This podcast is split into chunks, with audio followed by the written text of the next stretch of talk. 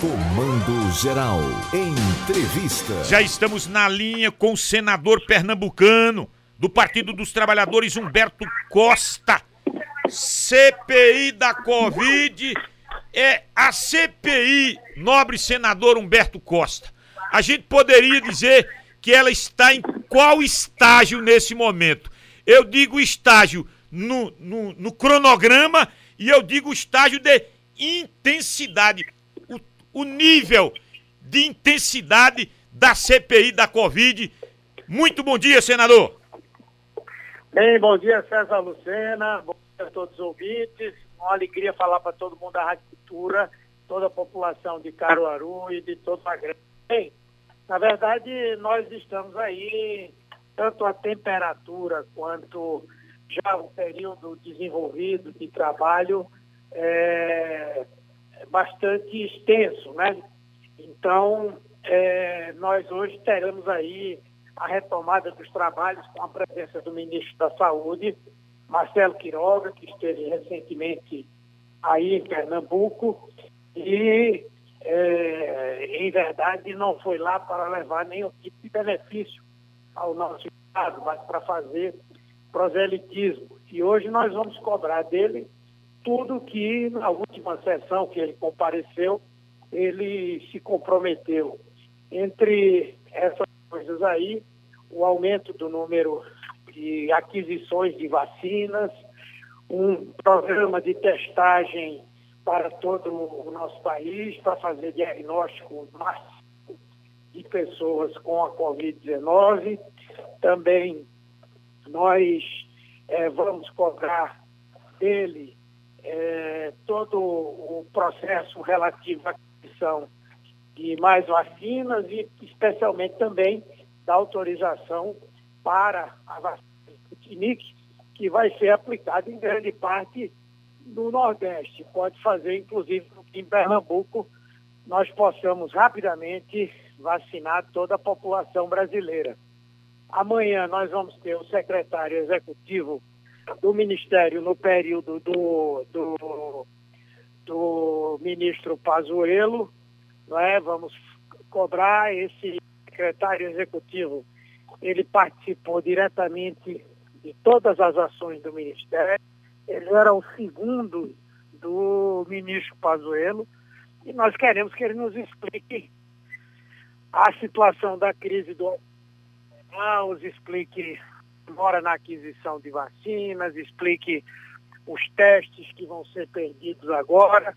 Enfim, vai ser esse trabalho. E na quinta, o governador do Amazonas vai falar sobre a crise do Amazonas e também as denúncias de corrupção contra ele. Na sexta-feira teremos dois grandes cientistas, a Natália Pasternak e o da Visa, Cláudio Maerovic, e vão nos ajudar aí a entender se o governo agiu bem ou agiu mal nesse processo de enfrentamento à pandemia da Covid-19. Escute, senador Humberto Costa. Qual o senhor está ali na primeira fila quando da, das perguntas, dos questionamentos, no momento de inquirir, o senhor está na primeira fila.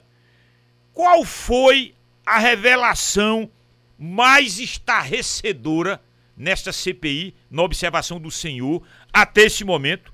E onde essa CPI vai chegar? Vai ter alguém preso? Não vai ter ninguém preso? Vai ter pedido de impeachment? Não vai ter pedido de impeachment?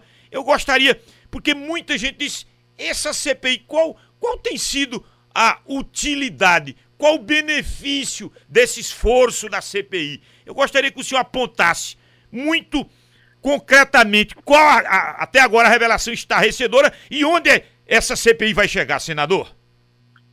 Bem, é, a CPI, ela, na verdade, não tem um papel de julgar e nem tem poder para punir ninguém. Ela, na verdade, é uma investigação, é como se fosse um inquérito policial e depois que os resultados é, são eles são colocados num relatório que, dependendo daquilo que se constate, ser mandado para vários lugares.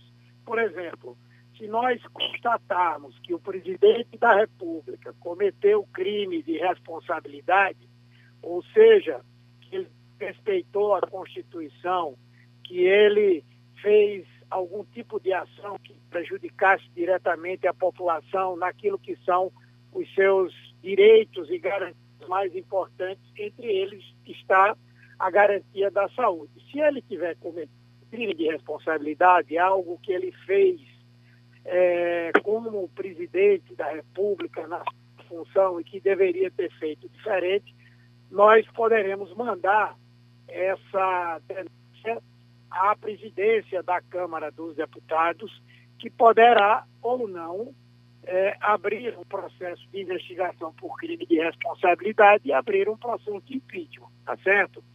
Se por caso forem constatados crimes comuns né, que foram cometidos pelo presidente, esse, essa denúncia vai para a Procuradoria-Geral da República e a Procuradoria-Geral da República poderá abrir um processo que vai tramitar no Supremo Tribunal Federal.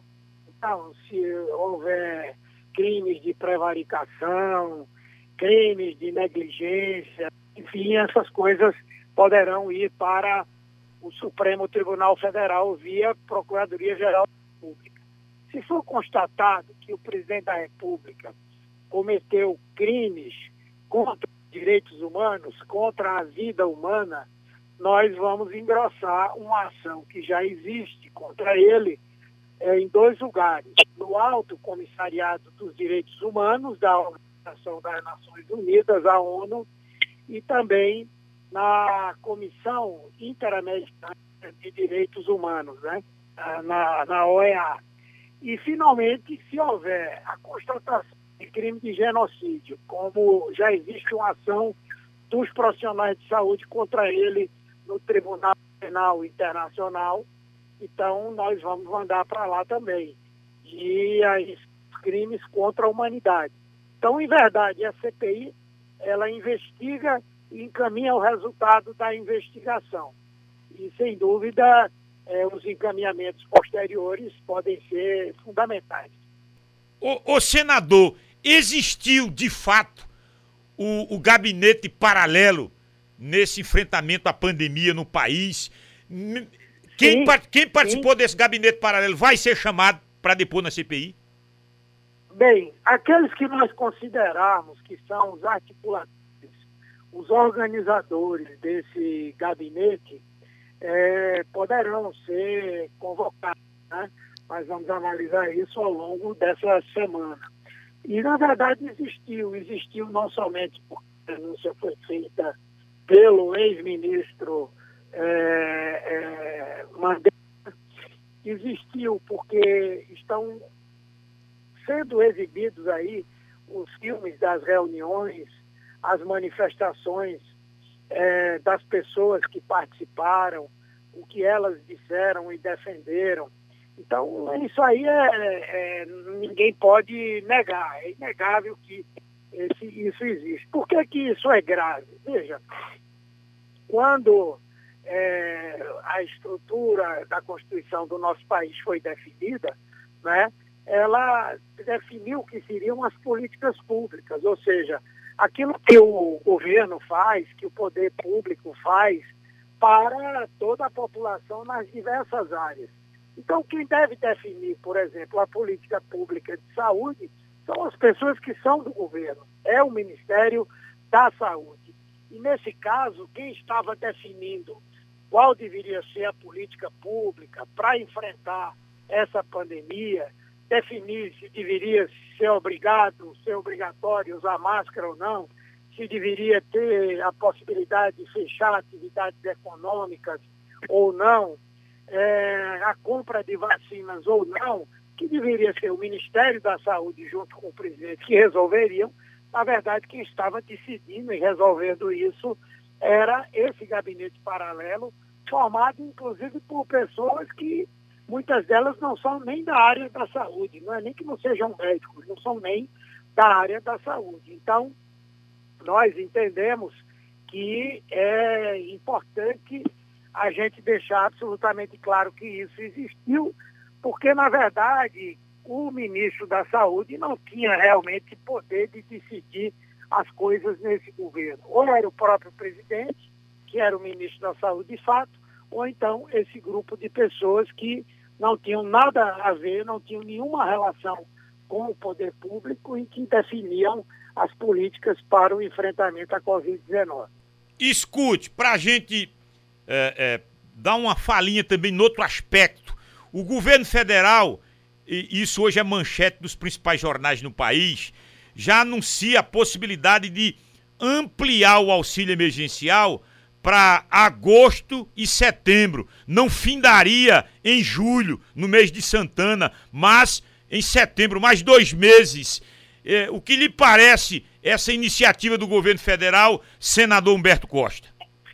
Nós achamos que é uma iniciativa necessária. A população continua numa situação dramática.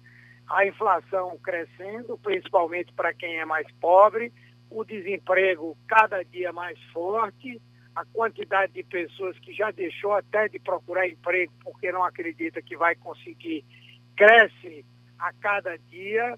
É, nós estamos vendo aí a desigualdade aumentando, as pessoas cada vez em número maior morando, vivendo nas ruas, não é?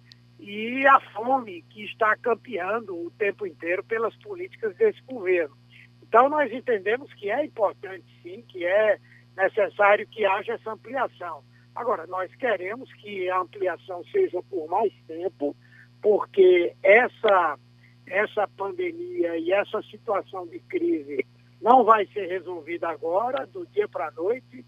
Nós ainda estamos caminhando muito lentamente com a vacinação por conta da incompetência do governo em comprar as vacinas e também nós é, estamos vendo que é, já estamos aí enfrentando uma terceira onda da doença. Provavelmente em muitos lugares vai ser necessário e preciso que se faça novamente uma parada das atividades econômicas e com isso a situação econômica se agrava ainda mais. Então, ter esse é, auxílio emergencial prorrogado e mais do que prorrogado, ele deveria ser aumentado. Para nós isso é uma questão muito importante e muito necessária. Para a gente fechar, senador Humberto Costa, vamos tratar de política. Nós estamos em plena pandemia, é verdade, todas as nossas forças, todas as energias estão é, é, encaminhadas para esse enfrentamento, eu concordo e tem que ser assim. Isso se chama responsabilidade, mas a gente não pode dizer que para o ano não tem eleição. Tem eleição. Eu lhe pergunto e vou prestar muita atenção à resposta do senhor. Nas eleições do ano que vem, é 13 lá na cabeça da chapa federal e 13 cá na cabeça da chapa estadual em Pernambuco? Veja, essa é uma, uma possibilidade concreta, não é? Nós achamos que é, o PT tem todas as condições de poder ter uma candidatura, poder apresentar o seu programa. Mas é importante também a gente lembrar que a eleição mais importante para nós agora em 2022 é a eleição presidencial. Presidente da República é que pode mudar, pode melhorar, pode transformar a vida das pessoas no nosso país. E, portanto, nós vamos decidir nos estados por aquilo que for melhor para os trabalhadores brasileiros, as trabalhadoras brasileiras, para o povo brasileiro. E se para isso for necessário que a gente faça uma aliança, uma frente em Pernambuco, nós vamos fazer. Mas se isso não vier a acontecer, ou se nós acharmos que não há prejuízo em o PT ter uma candidatura, o PT poderá sim ter uma, uma candidatura para essas eleições de 2022. Poderemos, inclusive, apresentar esse nome a Frente Popular, né? para que esse nome possa também ser levado em consideração no que diz respeito ao, ao, à possibilidade de encabeçar uma chapa da Frente Popular para o governo de Pernambuco. O senhor tem conversado recentemente com o ex-presidente Lula? Sim, tenho conversado com uma certa frequência. E, como tal, ele tem acompanhado tudo que está acontecendo aqui no nosso estado, né? e nós temos feito as coisas de maneira combinada. Nossa expectativa é que ele venha em breve ao nosso estado e acreditamos que em Pernambuco ele deve colher um resultado muito positivo nessa disputa eleitoral de 2022. Senador, muito obrigado pela entrevista. Um bom, um bom dia, um dia produtivo para todos nós. Um grande abraço a você, César. Um grande abraço a toda a audiência da Rádio Cultura, toda a população de Caruaru e de todo o Agreste. Até a próxima oportunidade. Senador Humberto Costa, do Partido dos Trabalhadores, aqui no Repórter CGN